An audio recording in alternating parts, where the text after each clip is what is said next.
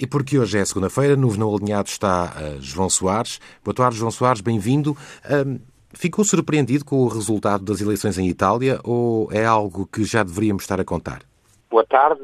Antes de mais, obrigado pelo convite a participar mais uma vez deste programa não alinhado, sendo eu um homem, evidentemente, com compromissos políticos que são conhecidos de todos.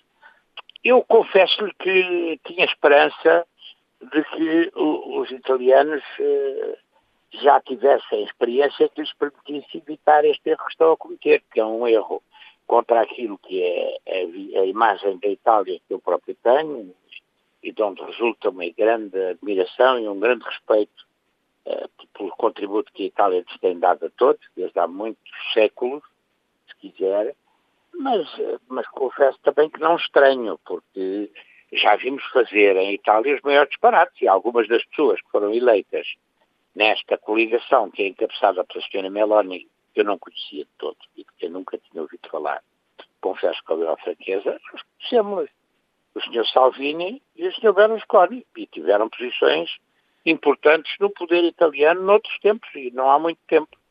Eh, o senhor Salvini, eh, o último episódio eh, que é preciso destacar é aquele que foi o acolhimento que ele teve entusiástico na fronteira entre a Polónia e a Ucrânia quando quis ir fazer um número populista de defesa da liberdade e da independência da Ucrânia quando tinha sido, e é, pelos vídeos, como aliás o Sr. Berlusconi, um partidário do Sr. Putin e manifestou muitas vezes simpatias públicas por Putin e pelo regime Putin, o regime autocrático Putin na Federação Russa. Como aliás Berlusconi, eles tiveram sempre as melhores relações com aquele poder autocrático desde que ele uh, está em funções e já são muitos e muitos anos. A senhora Meloni não conhece. Ah, João. Uh, aquela história da, da, dos irmãos, os irmãos, lembra-me logo aqueles, aqueles grupos extremistas que se designam também por irmãos, como os, os, irmãos muçulmanos e outros. Quer dizer, eu não quero fazer julgamentos de caráter porque não conheço a senhora, nem, nem conheço as posturas que assumiu. Mas a verdade é que a generalidade dos comentadores e dos artigos de opinião a dão como tendo simpatia pelos regimes autoritários italianos, nomeadamente pela ditadura do Mussolini. Isso é uma coisa absolutamente inaceitável. O que me leva à segunda é questão, é que... o que me leva à segunda questão, se me permite, que é, uh, então porquê? Ou seja, os políticos costumam dizer que o povo tem sempre razão, os eleitores têm sempre razão.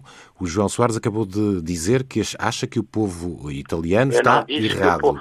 Não, não, eu não disse isso. Você não me ponha na boca palavras que eu não disse. Eu sou um não alinhado e não alinho com, esse, com essa simplicidade que me está a querer atribuir. O resultado das decisões individuais não me parece.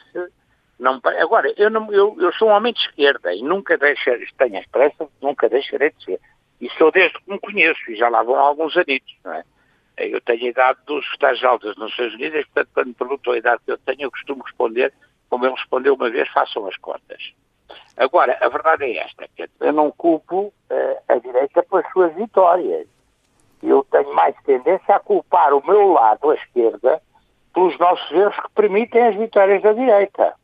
E espero que isto nos sirva de lição para nós aqui em Portugal, onde não há ameaças, por enquanto, não há ameaças deste tipo. Embora tenha havido uma subida muito substantiva da extrema-direita nos últimos anos. Eh, neste momento, o partido que se reclama da extrema-direita e que, é, que se declara amigo do Salvini, da senhora Meloni, do Berlusconi, desta tropa famanga toda, da extrema-direita europeia, da FN, do Vox em Espanha, o Chega já é o terceiro partido em termos de representação parlamentar. O que, Agora, o que me leva à segunda questão. atribuo a culpa sobretudo à esquerda e é uma autocrítica também para mim enquanto homem de esquerda. Nós temos que encontrar uma forma de evitar este tipo de asneiras. O que me leva à questão, o que me leva à segunda questão, que é de Marcelo Rebelo de Sousa. Não, não tem importância, a ideia é ser dinâmico. Não, o, o, Marcelo Rebelo de Sousa fez um discurso. O Rebelo de Sousa foi admirável. Foi admirável. Aliás, devo dizer-lhe que o, o, o, programa de não alinhado tem tanta força, para mim, que me obrigou a ouvir o discurso todo a posteriori, quando você sugeriu o tema do discurso. E fiquei contentíssimo com o discurso e tenho orgulho em ter-lhe dado apoio quando ele foi candidato à presidência da República, sem que isso representasse nenhuma orientação partidária. Foi uma decisão estritamente individual e, se quiser aí, rigorosamente não alinhada. Mas tenho orgulho nisso, acho que é um discurso de um homem genuinamente democrático que fez um percurso, eh, democrático, fez um percurso muito substantivo e que, aliás, começa a desagradar de uma forma muito substancial o que é positivo à direita. Partilha da opinião de que de, expressa por Marcelo Rebelo de Sousa de que se a democracia não se construir todos os dias, destrói-se todos os dias? Claro que sim, claro que sim. Isso é um, é um dado de facto há, muito, há muitos anos. Há muitos anos. Uh, e muita gente, a começar, eu tenho agora, uh, que ele já desapareceu, infelizmente, uh, condições para citar sem nenhum embaraço, nem, e, e, com muito orgulho, o meu próprio pai. A democracia defende-se todos os dias. Todos os combates, todos os combates passam por não se desistir deles. Só é vencido quem desiste de lutar. Exatamente. Uma frase de, do seu pai, Mário é uma Soares. que normalmente está ali na, na, na parede do, do, PS no bairro do Rato.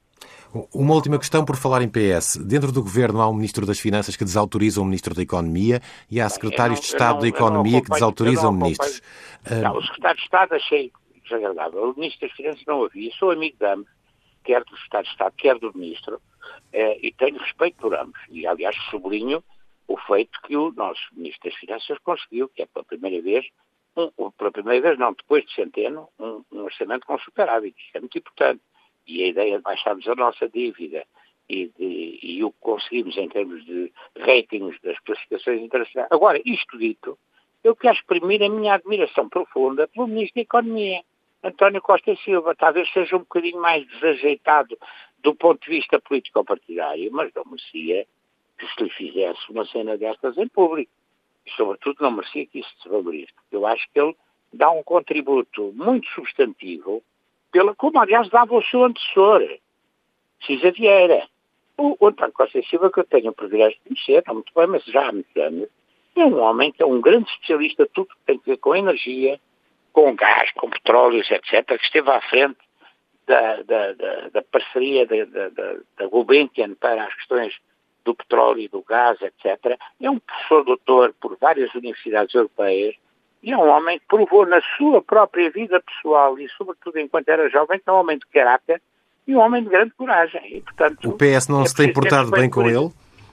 Não estou a dizer isso. Não estou a perguntar, estou a perguntar. O PS é um partido de liberdade onde as pessoas se sentem no direito de dizer, às vezes, isto inclui-me a mim, às vezes há algumas coisas que depois bem vistas as coisas, passados umas, umas horas ou uns minutos, já podem parecer um bocadinho mais disparatadas e que seriam evitáveis. É preciso ter calma. João Soares, sempre nos não alinhados à segunda-feira, que já sabe, pode ouvir a qualquer hora em tsf.pt.